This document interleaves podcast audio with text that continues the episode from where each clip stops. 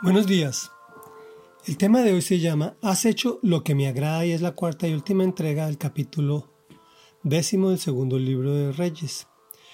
Jehú había sido ungido como rey de Israel para que exterminara al rey Jorán junto con toda la familia de su padre Acab, su esposa Jezabel, incluso sacerdotes, funcionarios y amigos, pues estaban sentenciados por Dios y lo había hecho a cabalidad Incluso erradicó de Israel el culto a Baal y aquí retomamos.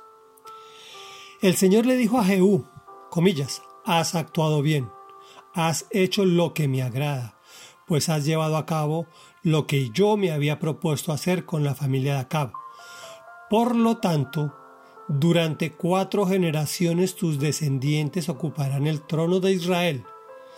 Sin embargo, Jehú no cumplió con todo el corazón la ley del Señor Dios de Israel, pues no se apartó de los pecados con que Jeroboam hizo pecar a los israelitas.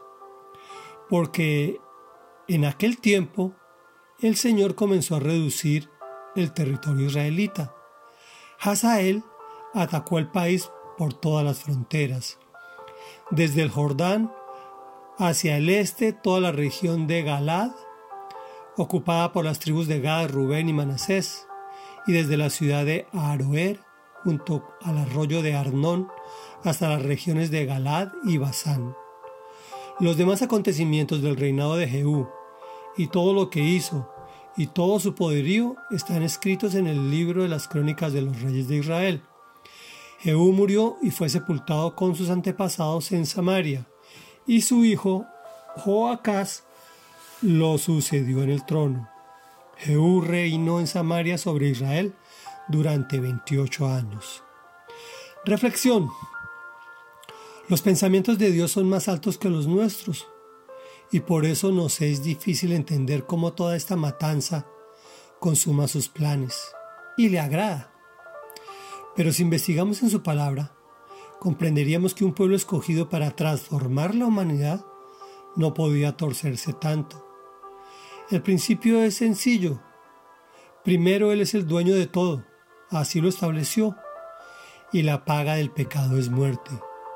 Y una manzana podrida pudre todo el canasto.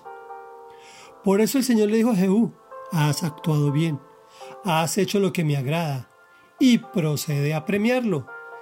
Durante cuatro generaciones tus descendientes ocuparán el trono de Israel. Podemos ver que su instrucción se debe cumplir al pie de la letra, aunque no entendamos. Y esto nos ocurrirá la mayoría de las veces. Entre más absurda sea su orden para ti, eso confirmará más que proviene de Dios. Sin embargo, Jehú no cumplió completamente. Por lo cual, Dios continuó con la disciplina, reduciendo su territorio. ¿Recuerdas a Hazael?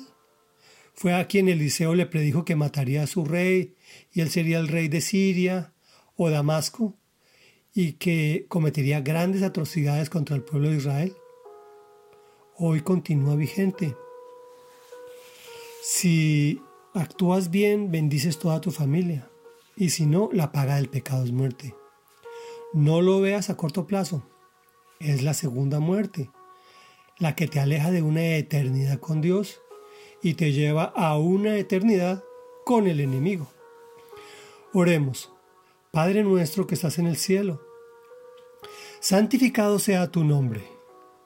Reconocemos que tus pensamientos, amado Dios, son más altos que los nuestros y por eso no nos es fácil entender tu forma de actuar, aun cuando ya no unges personas para acabar con toda esta humanidad pecadora, pero sí comprendemos que somos un nuevo pueblo escogido para transformar la humanidad, tu iglesia. Tú eres el dueño de todo con mayúscula. Por favor, llévanos a actuar bien, de tal forma que digas, has hecho lo que me agrada, y procedas a premiarnos. Durante mil generaciones de nuestros descendientes serán benditos. Te lo pedimos en el nombre poderoso de Jesús. Amén y amén.